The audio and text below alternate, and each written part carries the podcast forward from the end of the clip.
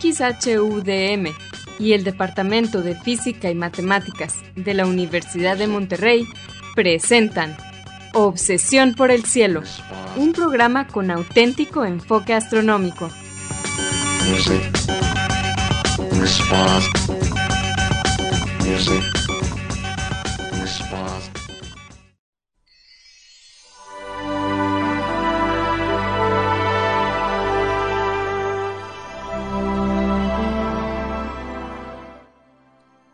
buenas tardes, sean todos bienvenidos a Obsesión por el Cielo, el único programa con enfoque astronómico y de exploración espacial en la ciudad de Monterrey y en la República Mexicana.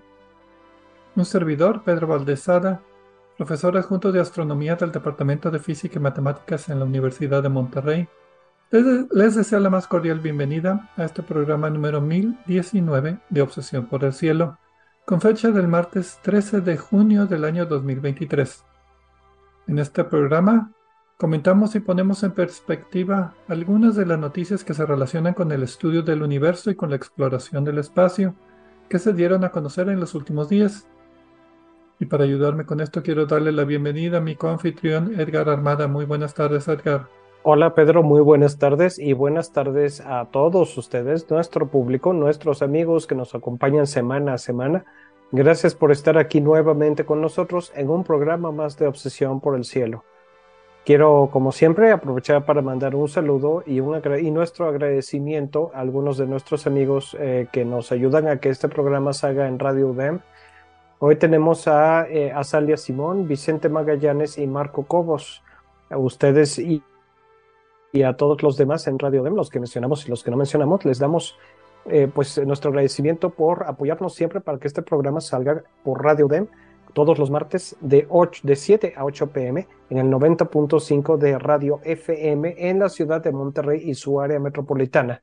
Gracias, gracias y gracias. Les recordamos que se pueden comunicar con nosotros. Nuestro correo electrónico es obsesión por el cielo Obsesión por el cielo en minúsculas sin acentos ni espacios. También nos pueden dejar preguntas, comentarios o sugerencias en nuestra página de Facebook, Obsesión por el cielo, o en nuestra cuenta de Twitter de arroba o por el cielo.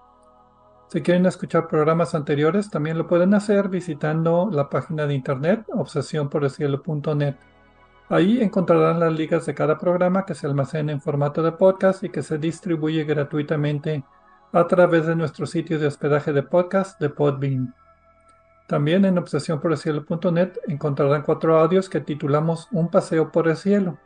Este fue un proyecto patrocinado por la Unión Astronómica Internacional y consiste de una serie de cuatro audios en español que describen las constelaciones, sus mitologías y los objetos de interés que encontramos en ellas. Es uno para cada estación del año.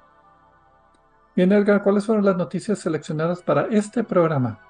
Para este programa, Pedro, vamos a volver a hablar de Betelgeuse, la estrella esta que está en la constelación de Orión y que hace tiempo perdió su brillo. Por dos motivos vamos a hablar de eso. El primero, porque ahora está aumentando su brillo. Y el segundo es porque hay un nuevo artículo muy interesante que discute lo que puede estar pasando y habla sobre en qué época el final de su vida puede estar. También vamos a hablar en la otra parte del programa de eh, moléculas de hidrocarburos aromáticos policíclicos detectadas en una galaxia muy primitiva, casi del principio del universo, y todo lo que esto implica. Muy bien, pero como siempre vamos a comenzar el programa con la sección de Explorando las Estrellas con Loni Pacheco. En esta sección, Loni, que también es el anfitrión del canal de YouTube de Cielos Despejados, nos platica sobre los eventos astronómicos más vistosos que podremos observar en el cielo durante la siguiente semana. Adelante, Loni.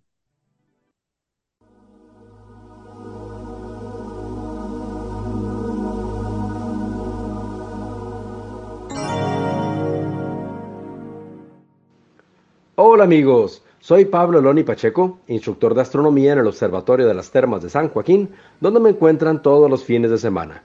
También soy conductor del canal de YouTube Cielos Despejados, tu canal de ciencia y astronomía en español. Bienvenidos a este espacio dedicado a los eventos celestes venideros. Esto es del 13 al 20 de junio de 2023. Los horarios estarán dados en tiempo del centro, que es válido para Monterrey, Guadalajara y Ciudad de México. Esta semana veremos a la luna menguar hasta perderse en el resplandor del sol y reaparecer como recién nacida en el cielo del atardecer. Estará cruzando las constelaciones de Pisces, Aries y se perderá de vista mientras cruza Taurus. Se dejará ver nuevamente en las constelaciones de Gemini y Cáncer. La madrugada del miércoles 14 de junio, la luna se asomará acompañada por Júpiter. El jueves 15 será acompañada por Urano, pero solo quienes tengan binoculares o telescopio verán al planeta gigante como una estrella tímida a la derecha de la luna. El viernes 16 de junio, en la madrugada, una delgadísima luna formará brevemente un conjunto hermoso con las Pléyades y el planeta Mercurio. Recomiendo binoculares para observarlo. El lunes 19 de junio, la luna delgadísima se estará escondiendo pronto en el poniente, acompañada de Castor y Pollux. El martes 20 de junio, la luna parecerá estar en línea con Pollux y hacia arriba e inclinado con el cúmulo abierto Messier 44, Venus, Marte y la estrella Regulus, en ese orden. Cada tarde nos brinda una postal celeste maravillosa, con el lucero de la tarde elegante, brillante y hermoso, Venus ha incrementado su brillo notoriamente. Cada día está más cerca de la Tierra y como lo podemos intuir, los telescopios lo muestran con el globo del planeta cada vez más grande. Ya está a menos de 100 millones de kilómetros y simultáneamente su fase se va haciendo cada vez más delgada, está menguando. Su aspecto es blanco y reluciente, pues está cubierto por nubes que reflejan muy bien la luz del Sol. Si observan a Venus con binoculares de 10 aumentos o más, no tardarán en notar su fase. Marte lo encontraremos un poco más arriba y anaranjado. Está tres veces más lejos que Venus, así que se ve mucho más tímido. La madrugada nos regala tres planetas sobre el horizonte este. Minutos después de, la medianoche veremos a Saturno asomándose, a Júpiter desde las 3 de la mañana y el último en salir será Mercurio, poco antes de las 5 de la mañana, muy pegado al horizonte. La proximidad con el amanecer hace que su observación sea fugaz. La madrugada del miércoles 14 de junio, a las 3.10 de la mañana, la luna delgada como una uña de plata se asomará acompañada por Júpiter. En tiempo universal, la conjunción de la luna con Júpiter acontecerá el 14 de junio a las 6.33 horas, con una separación angular aparente de 1.6 grados. El jueves 15 de junio a las 4.10 de la mañana, un hilo de plata de luna tendrá a su izquierda el conjunto estelar más bello de Taurus, las Pléyades, y el planeta Mercurio se añade a la postal celeste a las 4.55 de la mañana, muy pegado al horizonte. El viernes 16 de junio, la luna parecerá estar interpuesta entre las Pléyades y Mercurio. ¿Podrán encontrar los tres cuerpos celestes a las 4.55 de la mañana? Se requerirá un horizonte plano y despejado hacia el horizonte este para verlos a los tres. En tiempo universal, la conjunción de la Luna con las Pleiades acontecerá el 16 de junio a las 0 horas con 47 minutos, con una separación angular aparente de 2 grados. El sábado 17 de junio, la Luna será nueva a las 10.37 de la noche. A esa hora, la Luna estará del otro lado del planeta, acompañando al Sol por su travesía celeste. La Luna nueva nunca es visible, pues el Sol la está iluminando a sus espaldas, el lado opuesto de la Luna. Algunos llaman a ese lado opuesto o lado contrario, le llaman lado oscuro, pero esto no es correcto. Nada menos, en luna nueva, el lado opuesto está 100% iluminado por el sol. En tiempo universal, la fase nueva de la luna acontecerá el 18 de junio a las 4.37 horas. El domingo 18 de junio a las 5 de la mañana, el planeta Mercurio se estará asomando a la par de Aldebarán, la estrella más brillante de Taurus. Solo podremos verlos que hacen pareja si tenemos vista al horizonte plano y sin obstáculos. En tiempo universal, la conjunción de Mercurio con Aldebarán acontecerá el 16 de junio a las 20.18 horas, con una separación angular aparente de 4.3 grados. ¿Podrá alguien observar la luna recién nacida a la tarde del domingo 18 de junio? A las 7 y media de la tarde, cuando acontece el atardecer, nuestro satélite estará apenas 10 grados sobre el horizonte, como un puño sumamente difícil, más no imposible, sobre todo alguien que lo pueda buscar con binoculares en esas condiciones. Como con Mercurio, se requiere una vista despejada y un horizonte plano. Mi fanpage en Facebook es Diagonal Divulgador de Astronomía, seguido y sin espacios. les recomiendo también darse una vuelta por la página de la Sociedad Astronómica de Monterrey. Los espero la próxima semana en Explorando las Estrellas con Loni Pacheco. Yo como siempre agradezco su amable atención y les deseo cielos despejados.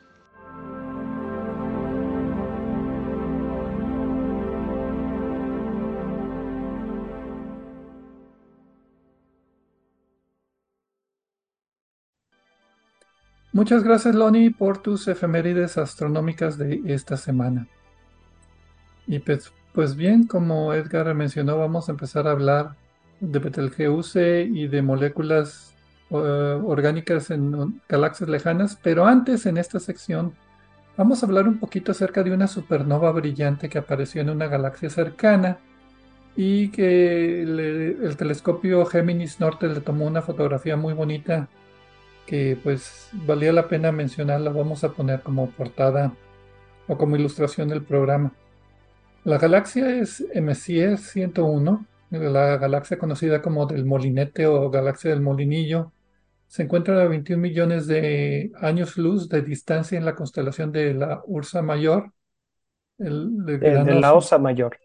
Y dije Ursa, Ursa, bueno. Ursa. Vamos a hacer el programa en latín, o un programa en latín, Pedro. Pues, a, ver quién, a ver quién nos escucha. Lo vas a hacer solo, entonces yo no sé latín. Esta es una galaxia espiral. yo tampoco. Bueno, regular, pero no como para un programa. Esta es una galaxia espiral vista de frente, que tiene un patrón muy característico de brazos espirales y tiene un diámetro de como 170 mil años luz. Es un poco más grande que nuestra Vía Láctea. Y resulta que en 19 de mayo de este año, el astrónomo aficionado japonés Koichi Itagaki, eh, pues encontró esta, esta nueva, una nueva una supernova llamada la supernova 2023 IXF. Es una supernova tipo 2. Estas son estrellas que terminan su vida como Betelgeuse, por eso me gustó como eh, ancla para después hablar de Betelgeuse. Betelgeuse va a tener este mismo fin eventualmente. Es una estrella que explota al final de su existencia. Como supernova, tiene entre 8 y 50 veces la masa del Sol. Y eh, pues tiene el brillo durante este periodo de unos cuantos meses, el brillo es igual al brillo del Sol en toda su existencia. O sea, en los 10 mil millones de años que tiene el Sol de existir, eh, toda la luz que ha emitido, pues la acaba de emitir esta supernova en la explosión. O visto de otra manera, también podemos, podemos decir que estas supernovas emiten más, más energía que todo el resto de la galaxia de una sola. Sí, es más o menos del, mismo brillo que toda la galaxia. Entonces la foto está muy bonita, se puede ver los brazos espirales, eh, se ven estrellas azules jóvenes muy, muy bonitas, así puntuando esta galaxia.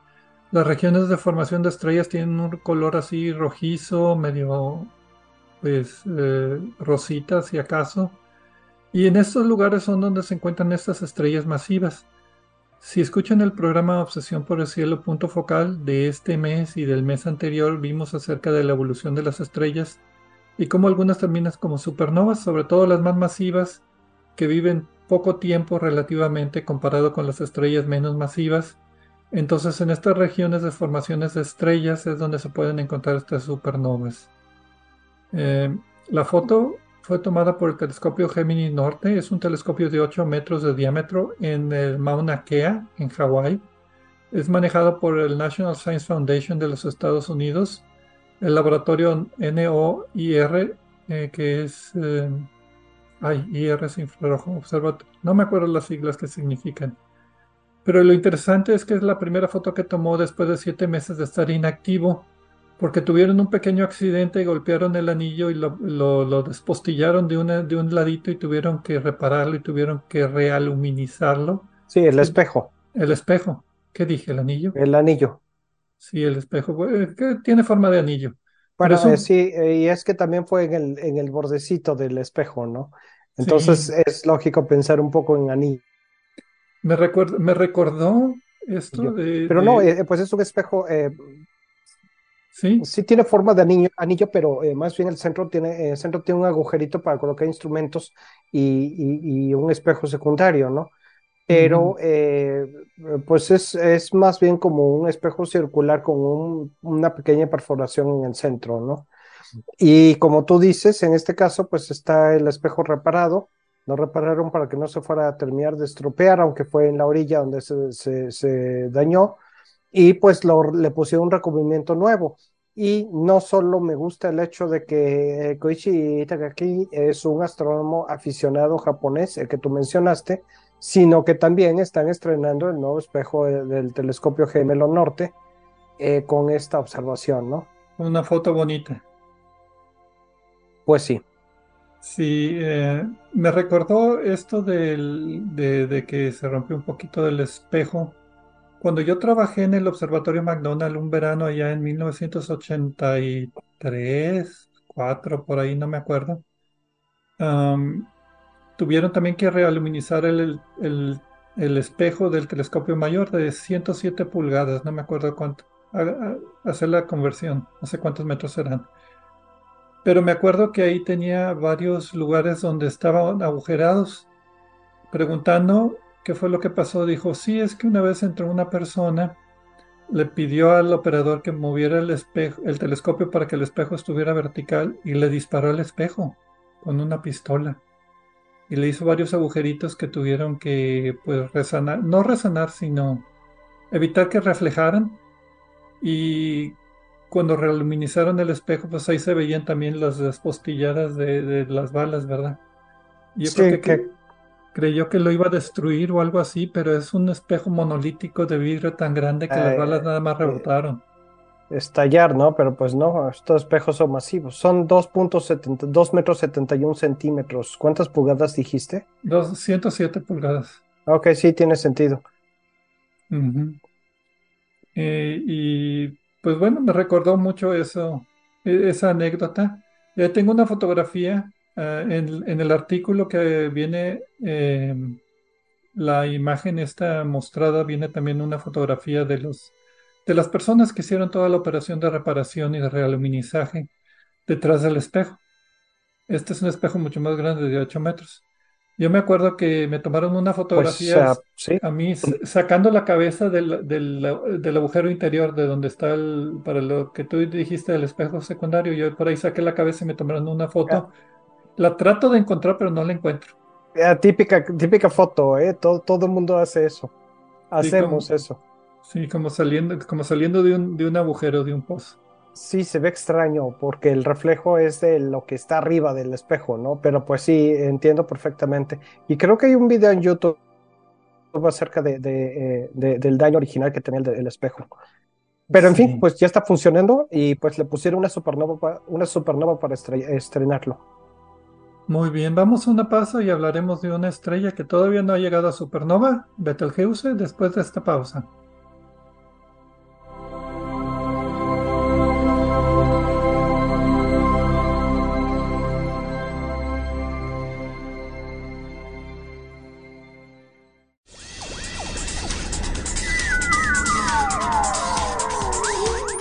Sigue explorando el cielo con nosotros. En un momento continuamos.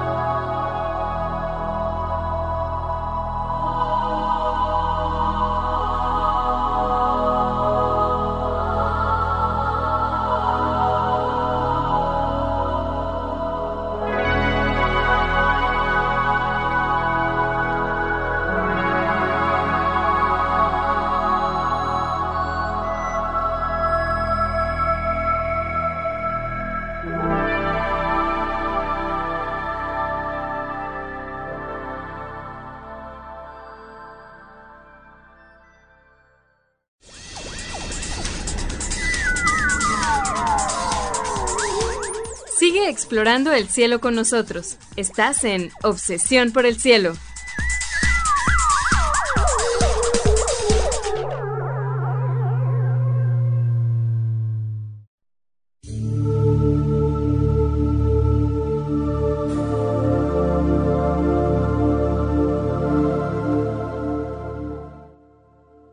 Regresamos a Obsesión por el Cielo con las noticias astronómicas de esta semana. Un servidor Pedro Valdés y Edgar Armada en la primera parte del programa. Comentamos acerca de una bonita imagen tomada por el telescopio de 8 metros de diámetro Gemini Norte de la galaxia M Messier 101, una galaxia espiral vista de frente muy bonita, con una supernova descubierta por un astrónomo aficionado como pues estreno, reestreno del telescopio después de haber sido reparado y realuminizado el, el espejo. También Loni Pacheco nos dio sus efemérides astronómicas. Y ahora pues vamos a hablar otra vez acerca de la estrella Betelgeuse. pero antes, Pedro, ah, quiero recordarles a que no adivinan. Sí adivinaron. Les recuerdo que escuchen el programa, nuestro programa Punto Focal que es un podcast eh, que sacamos mensualmente, el primero de cada mes.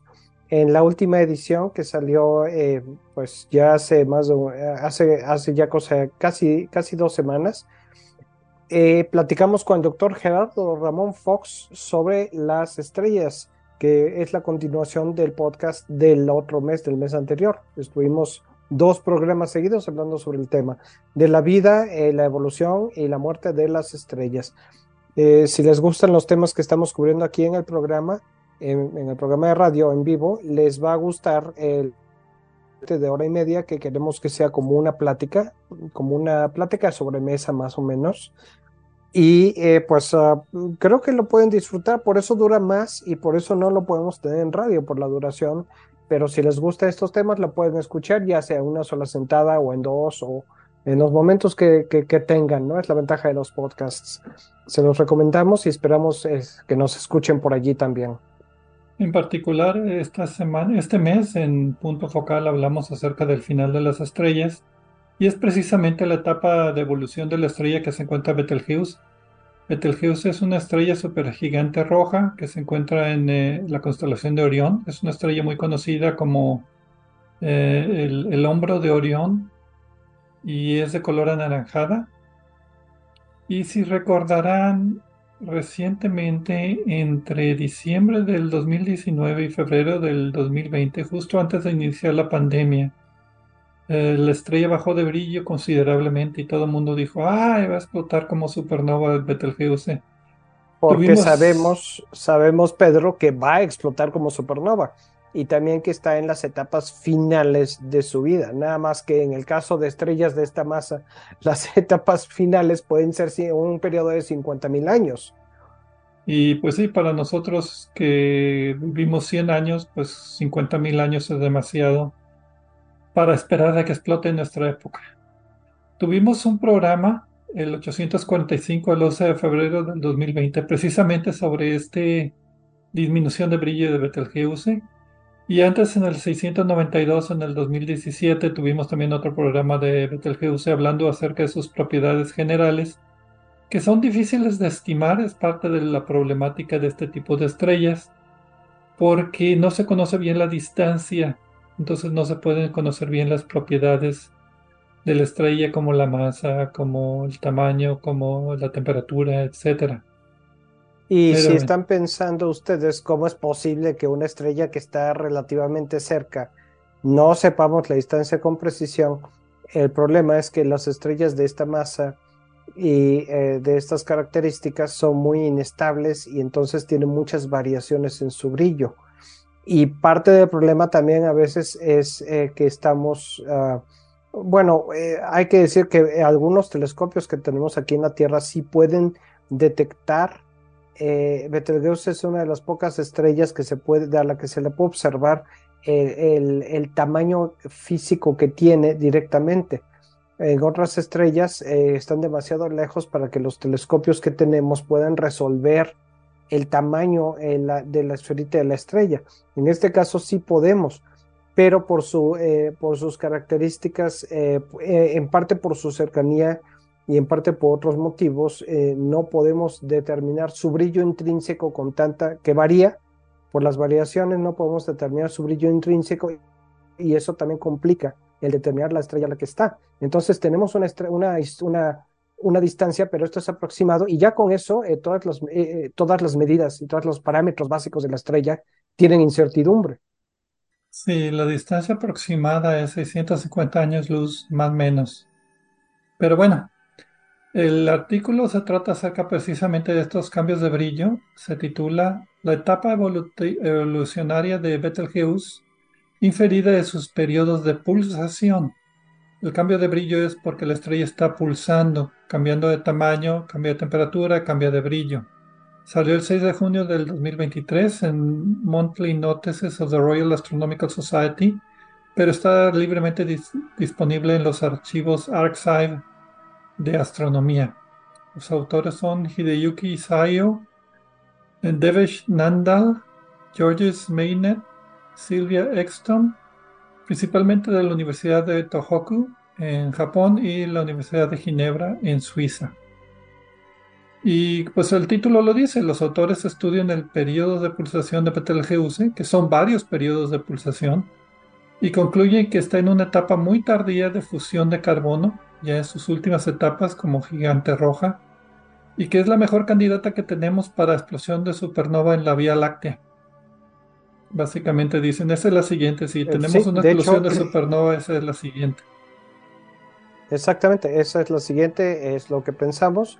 Eh, por lo menos en nuestra galaxia, otras galaxias, pues ya es otro, otro sentido, pero esta es la que, la que conocemos, que está más cerca de, explotar como una supernova. Ahora, lo que decías de los eh, ciclos diferentes que tiene es interesante, porque se le conocen un ciclo de 125 días a estas eh, pulsaciones, otro de aproximadamente 400 días, hay otro de 230 días y hay uno de dos, eh, más largo de 2200 eh, días. Y todos estos están superpuestos y todas estas son pulsaciones que, tienen, que tiene la estrella. Y pues en combinación hacen muy difícil de entender exactamente qué está pasando con esta estrella. Ahora, eh, ya está bastante bien establecido eh, que eh, la pérdida de brillo que tuvo la que se observó desde aquí, desde la Tierra, y que era visible incluso a simple vista, se debió a que la estrella emitió material que, que, se volvió opaco al enfriarse y bloqueó la luz de la estrella. Algo así como las cenizas del material que, que está fusionando y eh, pues según esas pulsaciones emitió una nube de este material oscuro eh, o que se oscureció cuando se enfrió y absorbió parte de la luz o la tapó desde nuestro punto de vista. Y esto eh, pues en esa época, si recuerdan, hace un par de años, todo el mundo empezó a decir es que ya va a explotar, ya va a explotar. La verdad es que esto no tenía mucho fundamento porque esta, sí era algo interesante y algo extraño, pero no sabíamos exactamente qué estaba pasando. Ahora que sabemos qué está pasando, eh, podemos decir que esto no es tan extraordinario para este tipo de estrellas en esta época de su vida, porque está pasando constantemente, nada más que aquí coincidió que era justo desde, donde desde nuestro punto de vista, y por eso perdió tanta, tanto, tanto, tanto brillo, ¿no? Los datos que ellos analizaron básicamente es lo que se llama fotometría, o sea, medir el brillo de las estrellas y de varias fuentes tomaron ahí ellos. Hay una tabla ahí mencionan dónde son sus fuentes de información. Pero se detuvieron justo antes de este, de este periodo cuando bajó de brillo, precisamente por lo que acabas de mencionar. El cambio de brillo no fue producido por pulsaciones, sino por el polvo que opacó a la estrella. Entonces, eh, por eso no, no, no llegaron hasta el presente.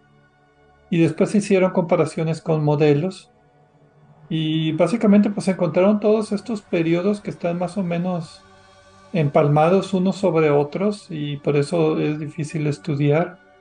Y al compararla con los modelos fue cuando ellos dijeron, llegaron a las conclusiones básicamente de que sí, ya está en las últimas etapas que se dicen de fusión de carbono para esta estrella. Estiman que tenga 11 veces la masa del Sol de masa Inició su vida como una estrella de 19 veces la masa del Sol. Eso es cuando estaba en secuencia principal, pero ya cuando pasó por sus etapas evolutivas, perdió materia y ahora nada más son 11 veces la masa del Sol. Y tiene como 190 mil veces la luminosidad del Sol. Y una temperatura de unos 3400 más o menos 200 grados Kelvin. Esto a la distancia más o menos que ellos estiman de 650 años luz. No sé si tú tenías datos similares. Tengo exactamente los mismos datos. Eh, como referencia en varias de las fuentes que consulté para preparar el programa, eh, la estrella es una supergigante roja, creo que ya lo mencionaste. Si la pusiéramos aquí nuestro sistema solar en el lugar donde está nuestro Sol, llegaría, pasaría la, esfera de la estrella, la órbita de Marte. De hecho, llegaría casi hasta la órbita de Júpiter. Entonces, eh, el término de supergigante es, es muy adecuado. Y este tipo de esta, este tamaño es, eh, es lo usual para estrellas de este tipo, de esta masa, en esta etapa de su vida. Ahora, lo, lo, que dicen de que está en la etapa, la etapa final, pues esto mm, sí acorta un poco el tiempo, porque podrían ser eh, decenas de, en, el, en, uno de los mejores casos, decenas de años, al grado de que alguien eh, todo el mundo está de acuerdo que se le, se le pasó el entusiasmo, sacó, mandó un tweet, la doctora Jan Eldridge, eh, una investigadora, una astrónoma, eh, mandó un tweet diciendo que, hay, que, que estaba impresionada porque había evidencia científica seria de que Betelgeuse podría explotar en decenas de años. Y esto es muy, muy aventurado y sin embargo sí es una de las conclusiones del artículo, pero no es la única otras conclusiones, otras posibilidades con los datos que tienen, dicen que la estrella puede eh, durar mucho más. Y de hecho eso es lo que es más probable. Sin embargo, sí podría suceder eso que dice la doctora Elrich. Poco probable, sería mucha suerte, pero sí podría suceder. Leyendo el artículo, los autores solamente dicen que es la mejor candidata para que sea la siguiente estrella en explotar como supernova en la galaxia, pero no dan fecha. Lo que sí dicen es que está en las últimas etapas de fusión de carbono y eso puede ser entre 50.000 y 100.000 años. Estamos en cualquier parte de... Es, a ver si te gusta esta analogía. Es como si hay, digamos, 100.000 boletos de lotería. ¿Ok? Y, y, solamente un boleto puede ganar, que sea la explosión de supernova. Cada boleto es un año. 100.000 boletos, 100.000 años. Y tú nada más puedes comprar los primeros 100 boletos. ¿Cuál es la posibilidad de que te ganes la lotería en esos primeros 100 boletos? No es cero, pero efectivamente es muy baja y me gusta mucho tu analogía, es parecida a una que yo uso siempre. Ahora, ¿qué pasaría si explota? Bueno, la cosa es que hay gente que sí se podría sacar el boleto, la posibilidad no es cero. Entonces hay que tomar eso en cuenta también, pero es la menor, es la menor, la posibilidad de otra cosa es mucho más alta y aún así en algún momento se le va a tener que acabar. Entonces, por eso es que no pueden poner la fecha, pero creo que ya lo pusimos en perspectiva. El, si explota, el principal efecto sobre la Tierra sería eh, un incremento en los rayos cósmicos. Afortunadamente estamos lo suficientemente lejos para que, si nuestros cálculos son correctos, que parece que sí, eh, estemos a salvo de efectos realmente graves. Como quiera, sí estaría bastante cerca y sería una cosa digna de, de estudiar probablemente terminaría por convertirse en una estrella de neutrones o algo así. Y pues eh, eso sería muy interesante, pero otra vez la probabilidad es baja, ¿no? Y cambiaría completamente la figura de la constelación de Orión tan familiar para nosotros. Sí, durante el estallido se vería incluso durante el día. Y después del estallido le faltaría un hombro a Orión. Una de las cosas que no hemos mencionado lo suficiente es que este estudio se originó por una cosa que yo quería mencionar desde hace tiempo y es que aumentó su brillo Betelgeuse recientemente. O sea, después de que perdió su brillo, ahora aumentó otra vez el brillo. Yo pienso que lo más probable es que veamos estos exabruptos eh, en, los próximos, en las próximas décadas hasta que de plano sí ya explote, pero lo más probable es que no nos toque. Sí, pero es normal. O sea, no, Exacto. Sí, es, es, es, parte de la etapa de, existencia de esta estrella. Muy bien, pues entonces vamos a una pausa y regresaremos ahora a, la orilla del universo con otro descubrimiento del telescopio espacial James Webb. Al parecer, desde hace mucho tiempo ya tenemos la formación de hidrocarburos aromáticos policíclicos. Explicaremos después de esta pausa.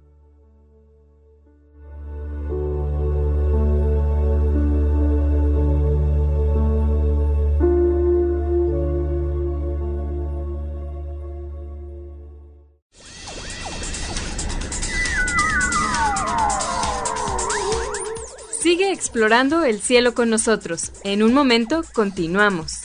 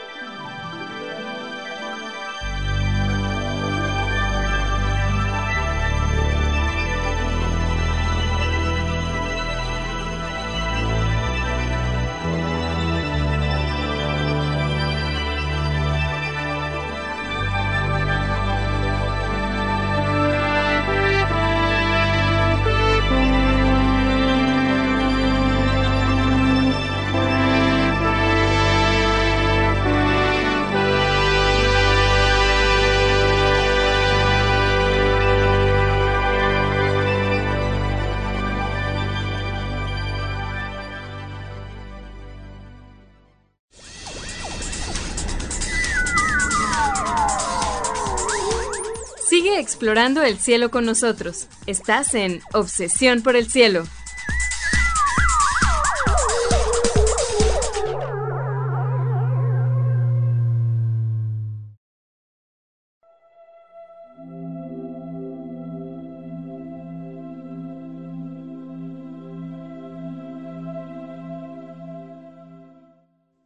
Regresamos a Obsesión por el Cielo con las noticias astronómicas de esta semana. Edgar Armada y un servidor, Pedro Valdés. En la primera parte del programa hablamos acerca de una imagen muy bonita de una galaxia espiral en Messier 101 en la constelación de la Osa Mayor con una supernova. Esta imagen fue tomada por un telescopio de 8 metros de diámetro, así es que es excelente. También Loni Pacheco nos dio sus efemérides astronómicas de esta semana. En la segunda parte de este programa hablamos acerca de la estrella Betelgeuse, que también estuvo en las noticias esta semana, porque a diferencia de hace un par de años que perdió brillo, ahora aumentó su brillo. Y pues, ¿cuáles son las implicaciones del cambio de brillo de Betelgeuse y su etapa evolutiva? Pues hablamos acerca de esta. Y no compren boletos, no creo que vaya a explotar en nuestra existencia. Espero estar equivocado, pero todos los años Esperamos ahí, cruzamos los dedos de que algo bonito pase con Betelgeuse. Y ahora pues nos toca hablar. El incremento, el incremento de brillo ya fue algo notable. No lo alcancé a ver, pero dicen que también se percibía a simple vista. Sí, 50% es más o menos, sí, visible a simple vista. Pues ahora nos toca hablar acerca de otra noticia que salió acerca del telescopio espacial James Webb y la detección de moléculas complejas en el universo temprano. El título de la publicación es Variaciones espaciales en emisión de hidrocarburos aromáticos en una galaxia rica en polvo. Salió el 5 de junio en la revista Nature. Los autores son Justin Spilker, Kedar Fatke, Manuel Arvena y otros 36 coautores principalmente de la Universidad de Illinois y Texas AM University. ¿Y qué fue lo que hicieron los autores? Pues utilizaron el telescopio espacial James Webb, que tiene eh, pues un diámetro mucho mayor que el telescopio espacial Hubble y además observan el infrarrojo y observaron esta galaxia que está en la orilla del universo, otra vez utilizando la ayuda de lentes gravitacionales. Ya hemos hablado de lentes gravitacionales en este programa. Si quieren escuchar el programa 633, el primero de diciembre de 2015, hoy tenemos una explicación un poquito más completa. Pero básicamente lo que los lentes gravitacionales hacen es magnifican la imagen en brillo y en tamaño de los objetos más lejanos. Es como literalmente como un lente magnificador, como una lupa. Y en cúmulos de galaxias tenemos tanta materia oscura que a veces podemos hacer imágenes múltiples de galaxias que están mucho más lejanas. Y esto fue lo que hizo el telescopio espacial James Webb. Hay que decir que en este caso eh, es uno de los lentes gravitacionales más perfectos que yo he visto. Eh, las observaciones fueron hechas, si no estoy equivocado, con un telescopio en la Antártida y eh, pues eh, el lente gravitacional presenta eh, la galaxia que se está estudiando, la más lejana, como un muy brillante anillo rodeando a una galaxia más cercana. y, esto en combinación con la sensibilidad espectral, o sea, los colores de luz que puede ver el telescopio James Webb, permitió detectar mediante el espectro la presencia, la señal de moléculas orgánicas complejas en esta galaxia. Y lo extraordinario es que es una de las galaxias más antiguas eh, que se han observado. En este caso está a más de 12 mil millones de años luz de nosotros. Si recordamos que el universo eh, tiene, estimamos, 13.800 millones de años aproximadamente, eh, resulta que esta, es una, esta galaxia eh, la estamos viendo, bueno, estamos percibiendo la señal de la galaxia cuando tenía apenas el universo un 10% de la edad que tiene ahora. Y como ya hemos visto eh, en, otras observaciones que hemos, que hemos mencionado en el programa sobre realizadas con telescopio Webb, lo interesante aquí es que se ha encontrado que las galaxias se forman rápido y temprano en el universo primitivo. Y en este caso, la detección de estas moléculas bastante complejas, los hidrocarburos aromáticos eh, policíclicos, son, eh, pues nos dicen, nos dicen que ya había estrellas en las que se, una gran cantidad de estrellas que dominaban el ambiente de esa galaxia, más que la materia oscura o las partículas eh, o los núcleos de, hidrógeno o partículas muy básicas, que ya estaban enriqueciendo esta galaxia con este tipo de, compuestos complejos. Antes, hay que decir que los, eh, los hidrocarburos aromáticos policíclicos son esencialmente eh, moléculas formadas por anillos similares a los anillos de la molécula del benceno.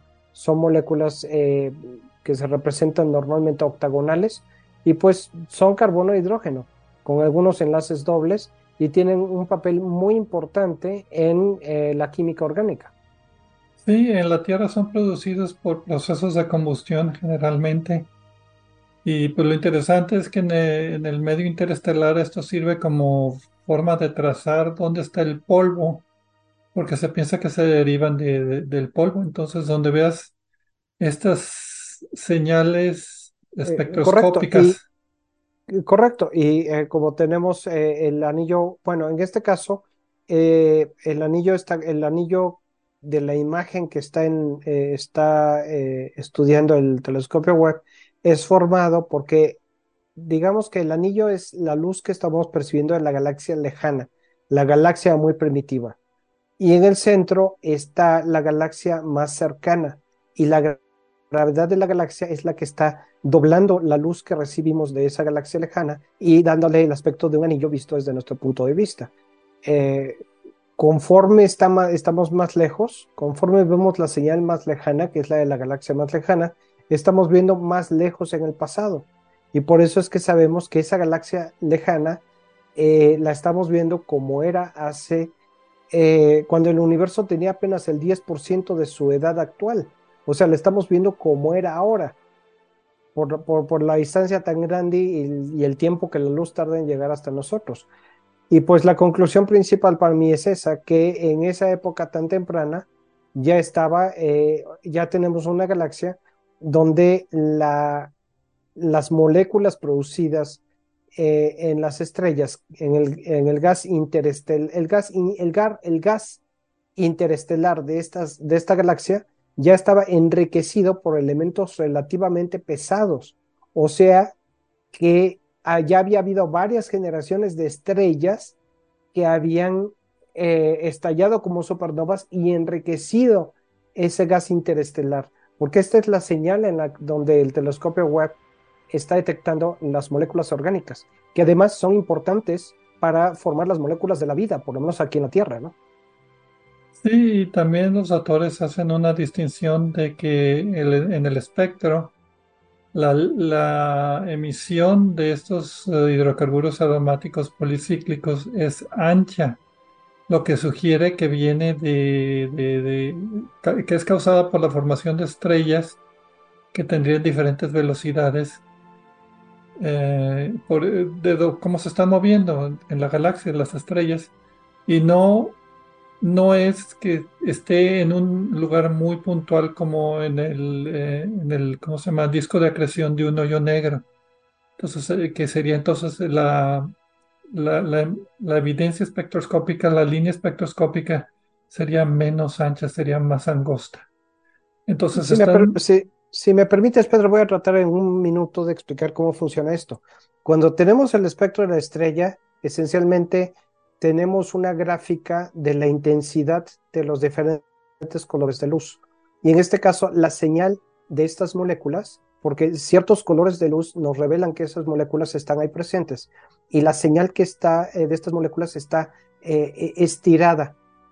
Y esto, eh, por la geometría del lente gravitacional, nos dice que no es una señal que venga de un solo lugar, sino que es una señal que está viniendo de partes de la galaxia que tienen diferencias en velocidad entre sí.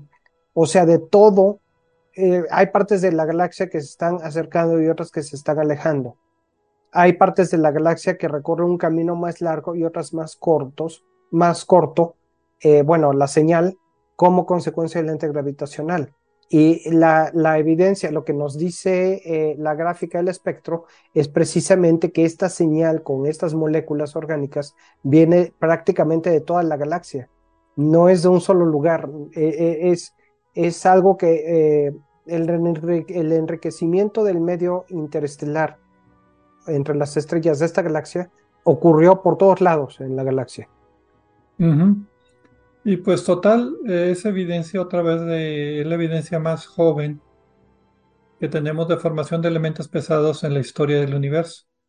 Y eso pues lo hace interesante junto con, pues para mí, lo más impresionante es de que se utilice el telescopio James Webb con todas sus habilidades y aún así necesite el lente gravitacional para magnificar la imagen y deformarla y como sea la pueden estudiar y pueden llegar a estas conclusiones de lo que está pasando solamente unos 1.500 millones de años después del inicio del universo. Como tú decías, el 10% de la edad del universo. Eso para mí es lo ah. más impresionante de esta noticia. Sí, e igual, igual en mi caso. Y también está el hecho de que fue precisamente para esto que se diseñó y se construyó el telescopio espacial James Webb.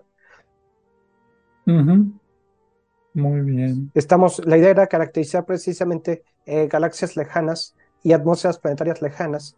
Y en este caso eh, se está cumpliendo lo que yo predecía que iba a suceder, eh, como, como predije en el programa pasado, que los lentes gravitacionales iban a resultar cada vez más útiles para este tipo de, de observaciones, porque con la gran sensibilidad y resolución del telescopio Webb, va a haber eh, ya no vamos a depender tanto de la casualidad de que los, de que los lentes gravitacionales se formen justo donde nos hace falta.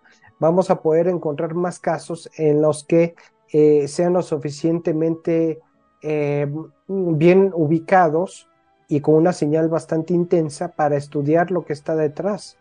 Entonces, e, es, es, un efecto doble, ¿no? Sí, estos son los primeros resultados de este tipo. Evidentemente habrá más conforme pues, se dedica más tiempo a este tipo de investigaciones o se asignen otros telescopios porque no va a durar, James Webb no va a durar para siempre. Y como no sé si se puede traducir bien, es la fruta del árbol que está más cerca del suelo, que ya alcanzamos. Sí. Todavía tenemos todo el resto del árbol para, para piscar. Lo que leemos para el programa se publica en inglés.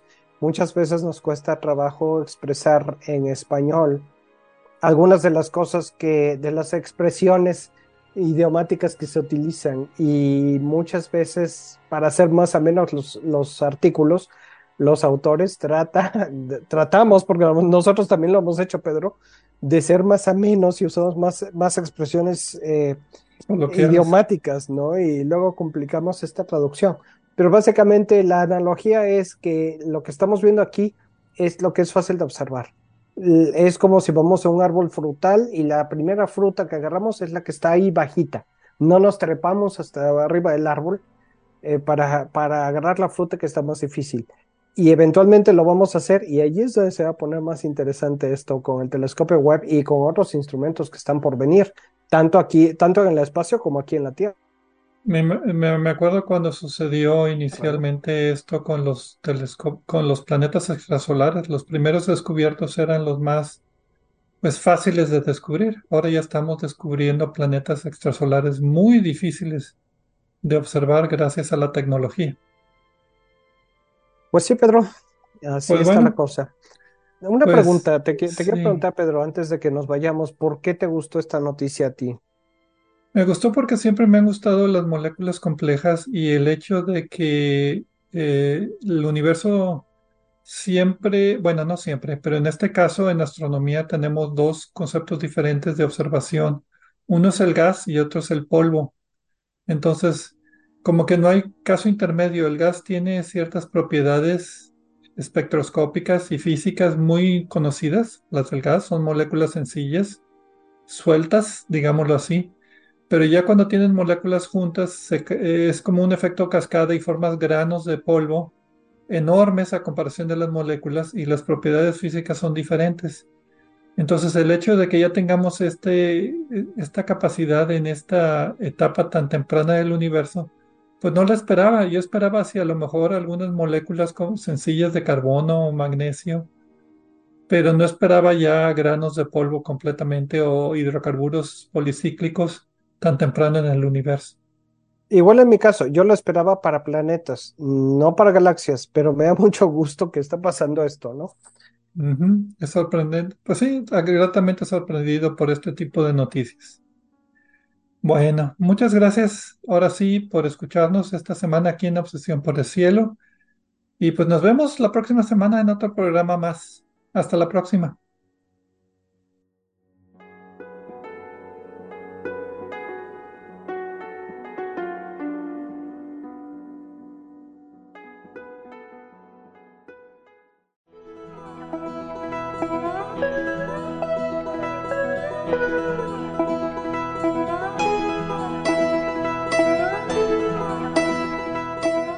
Les recordamos que a través de nuestra página en Facebook de Obsesión por el Cielo pueden encontrar vínculos a sitios con más información sobre el programa de cada semana.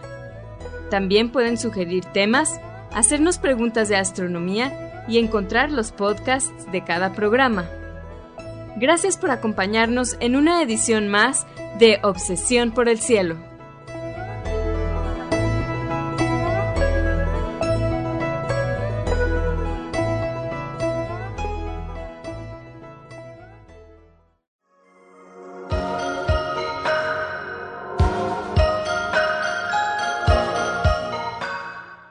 Sintonizas XHUDEM 90.5 frecuencia modulada, 3000 watts de potencia, transmitiendo desde el Laboratorio de Medios de la Universidad de Monterrey. Avenida Morones Prieto 4500 Poniente, Colonia Jesús M. Garza, San Pedro Garza García, Nuevo León, México. Radio UDEM 90.5